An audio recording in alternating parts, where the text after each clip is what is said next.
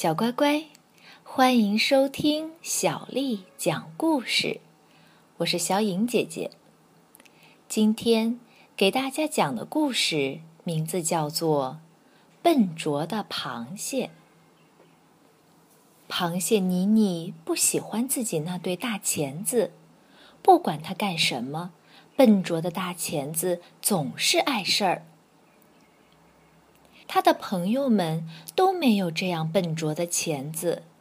妮妮多么希望自己有像章鱼和水母那样可以挠痒痒的触手，或像海龟和鱼那样能划水的鳍。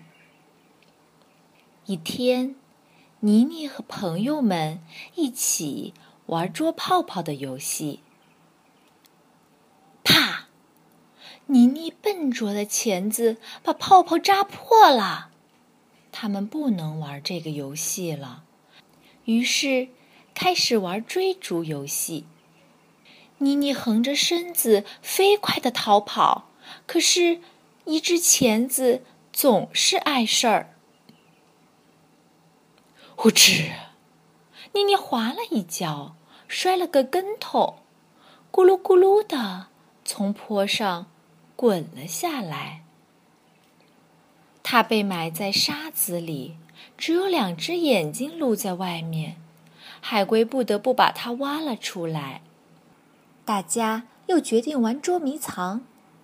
妮妮爬进一个大贝壳，然后把壳轻轻盖上。这可是个绝妙的藏身之地。谁知道？咔嚓！妮妮笨拙的钳子把贝壳碰碎了，哎呦！她大叫起来。妮妮忍不住叹了一口气：“唉，如果没有这对笨拙的钳子，我会藏得非常好。”别担心，妮妮。水母一边说，一边把碎贝壳捡了起来。这回我们藏，你来找。妮妮从一数到十后，开始找她的朋友们。她在沙子里找到了海龟，她在贝壳下找到了水母。可是，她把石堆的周围都找遍了，也没找到章鱼。突然，他们听到求救声。原来章鱼被海草紧紧地缠住了。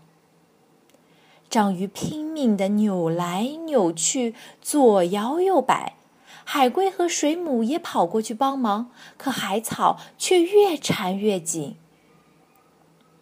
妮妮想出个主意，她用钳子轻轻地把海草剪断，被剪断的小片海草随着海水飘走了。妮妮越剪越快，就像在围着海草跳舞。妮妮的钳子飞快地移动着，一会儿砍，一会儿切，一会儿撕，一会儿抛。很快，海水里到处都是打着转转的碎海草。章鱼终于自由了！谢谢你，聪明的螃蟹！它欢呼起来。妮妮高兴地挥舞起她的大钳子，她终于知道自己笨拙的钳子是多么有用啦！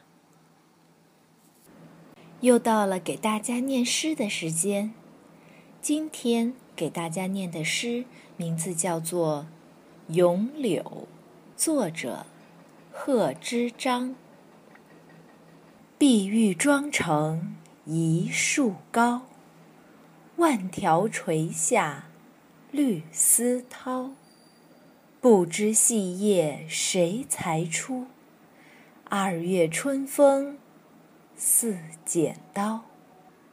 碧玉妆成一树高，万条垂下，绿丝绦。不知细叶谁裁出？二月春风。